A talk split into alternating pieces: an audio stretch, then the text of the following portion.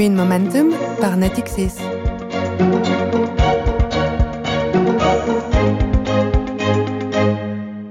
Bonjour à toutes, bonjour à tous, c'est Jérôme Libeskind et vous écoutez Green Momentum. C'est le premier podcast consacré à la finance verte et à son rôle dans la démarche globale des entreprises et des États pour une meilleure préservation de l'environnement. Green Momentum vous est proposé par Natixis et aujourd'hui nous allons parler des achats et de la façon dont ils peuvent être responsables.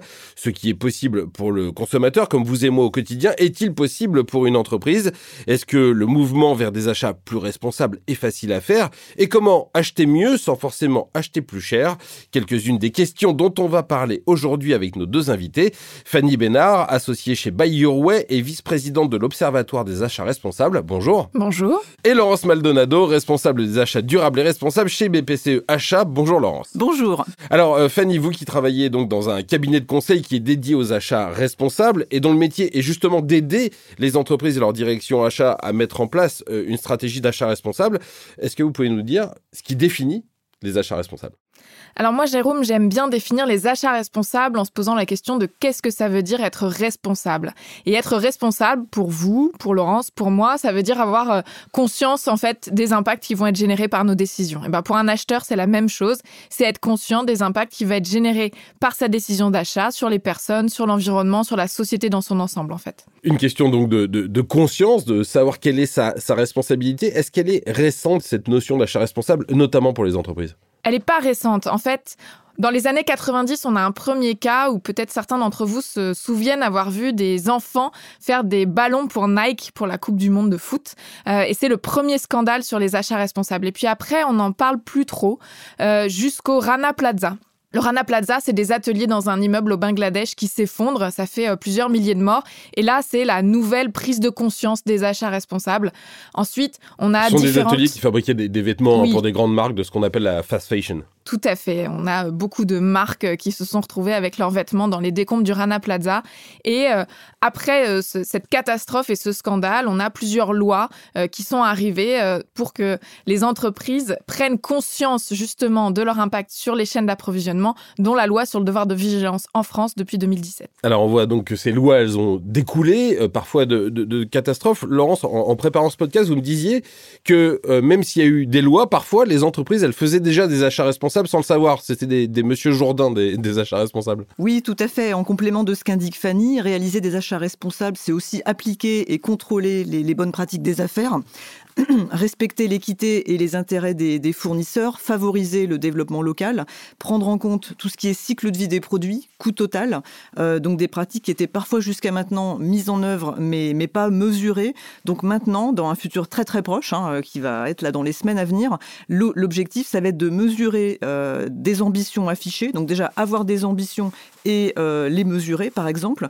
dire que dans les, dans les achats, on va prendre en compte la réduction de l'impact carbone des produits et des services que nous achetons, et dans les pratiques également, donc à savoir par exemple 100% de nos consultations et des décisions prennent en compte des impacts euh, RSE.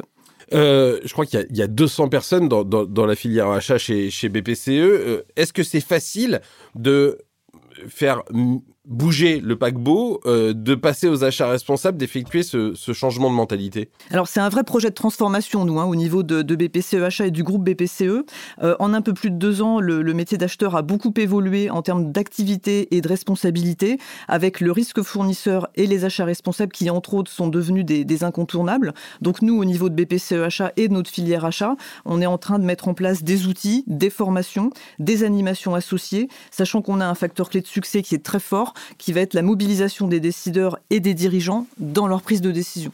La mobilisation des décideurs et des dirigeants, euh, Fanny, est-ce qu'il y a une méthode pour accélérer ce passage aux, achats responsables? Et est-ce que justement la clé, c'est ça, les décideurs et les dirigeants? Il y a deux facteurs clés de succès en fait. Oui, le premier, c'est les décideurs, les dirigeants. En fait, un acheteur, il a rarement pas envie de faire des achats responsables. Il a rarement pas envie de mal se comporter entre guillemets. Euh, par contre, il peut être soumis à des objectifs qu'on dit contradictoires entre la solution la plus responsable et puis la solution euh, qui est celle qui répond aux objectifs qu'on lui a fixés. Et donc c'est là que les dirigeants, à la fois les directeurs achats mais aussi le top management doivent être vraiment impliqués et donner cette vision-là. Et puis le deuxième facteur clé de succès quand même, c'est l'opérationnel. En fait, c'est d'outiller les acheteurs avec des outils qui leur permettent de faire des achats responsables. Euh, parce que vous dites évidemment, on n'a pas envie de pas acheter responsable, euh, il y a quand même une clé dans l'équation, c'est comment j'achète responsable sans payer plus cher, parce que de la vision, moi, que j'ai des services achats, qui est, qui est peut-être que très partielle, euh, la clé, c'est le prix. C'est acheter moins cher. En fait, c'est une ancienne version des acheteurs. Euh, initialement, en effet, le métier des acheteurs, il est né pour pouvoir maîtriser les marges, pour faire du gain économique.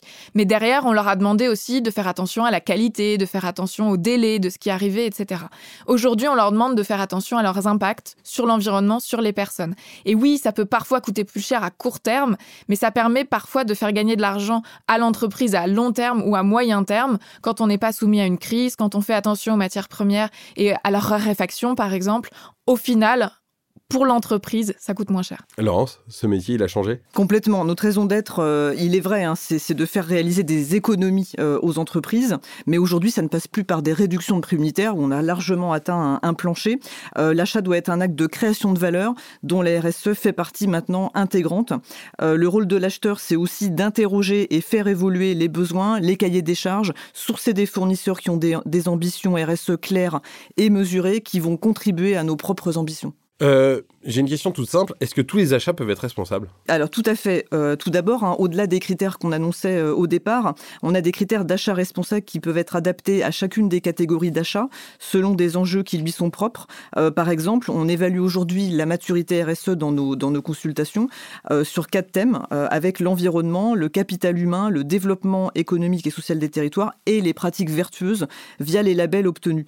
Après, comme j'indiquais précédemment, pendant la durée du contrat, l'ambition, c'est aussi de mesurer les impacts RSE d'actions qui sont inscrites à des plans de progrès sur les produits et services qu'on achète et donc de suivre des résultats quantitatifs obtenus. Oui, c'est pas le tout euh, de, de dire qu'on fournit un produit responsable, le tout c'est de le prouver sur la durée euh, du contrat. Fanny, est-ce que tous les achats ils peuvent être responsables? Tous les achats peuvent être responsables parce que tous les achats ont un impact sur les personnes ou sur l'environnement. Je vais vous donner un exemple quand on achète une prestation de nettoyage par exemple. On se dit c'est une prestation de service, il n'y a pas d'impact.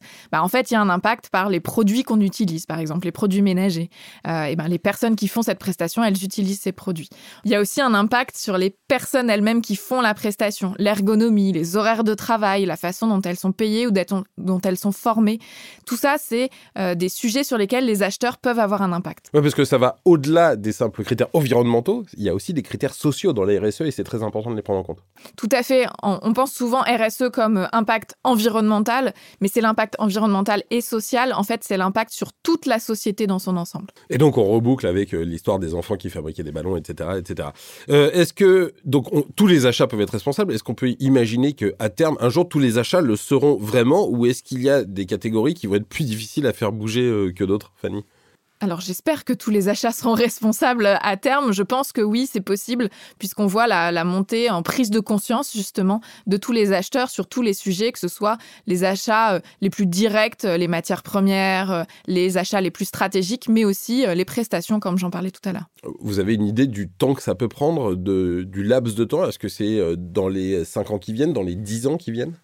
On dit que les achats responsables sont nés officiellement il y a une dizaine d'années. Alors j'espère que dans une dizaine d'années maintenant, on pourra dire que toutes les entreprises, toutes les organisations se sont au moins dotées d'une stratégie achat responsable et font des achats plus responsables. Euh, Laurent, chez BPC, il y a donc une stratégie euh, achat responsable puisque vous en êtes la, responsable. Comment ça se passe? Comment sont fixés euh, vos, objectifs Comment ça marche si on essaye de rentrer un petit peu dans les coulisses? Oui, tout à fait. Alors nous, on est en plein euh, aligné en fait avec le plan stratégique du groupe hein, à horizon 2024. Euh, on est dans une période de construction, donc pareil, on a des objectifs à, moyen terme et à, un peu plus long terme, hein, sachant que des objectifs sur un an, deux ans, trois ans, enfin voilà, tous les tous les ans. Et on est sur une vraie trajectoire de transformation. Hein, et effectivement, euh, tous les achats peuvent être responsables, qu'il s'agisse de mobilier, nettoyage, prestations intellectuelles. On arrive toujours à adapter finalement des critères de choix aux catégories aux catégories d'achat correspondantes. Juste prestation intellectuelle, comment une prestation intellectuelle ne peut ne pas être responsable? Eh bien, par exemple, sur les prestations intellectuelles, on va pouvoir mesurer le taux d'absentéisme chez le fournisseur, l'index d'égalité homme-femme, d'autres critères de ce, de ce type-là euh, qui sont demandés et auxquels les fournisseurs vont répondre. Ça veut dire que même, Fanny, sur les choses les plus immatérielles, il y a quand même des critères de responsabilité qui peuvent être appliqués? Tout à fait. Alors là, ça va être plutôt sur les personnes, en effet, et la façon dont l'entreprise va gérer euh, son capital humain. Euh, mais il y a aussi un autre paramètre dans les achats responsables, c'est l'acheteur responsable. Là, on parle beaucoup de fournisseurs, des d'offres, de qu'est-ce qu'on achète. Mais il y a aussi comment on se comporte en tant qu'acheteur responsable. Par exemple, quand on envoie un appel d'offres à un cabinet de conseil euh, du vendredi pour le lundi matin, bah, c'est pas se comporter comme un acheteur responsable. Voilà, le message est passé. Euh, Il y a une dernière question rituelle dans euh, Green Momentum que je pose à tous les invités euh, qui nous font le plaisir de, de- de venir dans, dans ce studio. C'est est-ce que vous êtes pessimiste ou optimiste pour l'avenir? Euh, À vous écouter, je crois que j'ai une idée de, de- de- de la réponse. On va commencer par vous, Laurence. Oui, donc euh, optimiste. hein, je pense qu'on est sur une vraie démarche euh, porteuse de sens euh, pour l'ensemble de la société, avec ce qui pouvait être identifié comme des contraintes initialement, qui sont devenues de vraies opportunités et qui enrichissent vraiment les dialogues, les négociations avec les, avec les fournisseurs, les dirigeants, les directions métiers, toutes les parties prenantes. Une réponse optimiste. Est-ce que vous êtes aussi optimiste, Fanny? Optimiste pour les mêmes raisons que Laurence, pragmatique. On voit aujourd'hui qu'il y a quand même encore beaucoup de travail à faire, euh, notamment dans les prises de conscience des dirigeants, comme je disais tout à l'heure. Donc euh, oui, ça va venir, euh, mais il va falloir encore un petit peu de temps. Eh ben voilà, en tout cas, on en a fait le point et on en a parlé. C'était très important d'en parler aujourd'hui euh, dans Green Momentum qui est terminé euh, pour euh, aujourd'hui. Merci à toutes les deux d'avoir été à ce micro. Merci à vous qui écoutez Green Momentum. N'hésitez surtout pas à en parler autour de vous et à très bientôt donc pour un nouvel épisode de Green Momentum.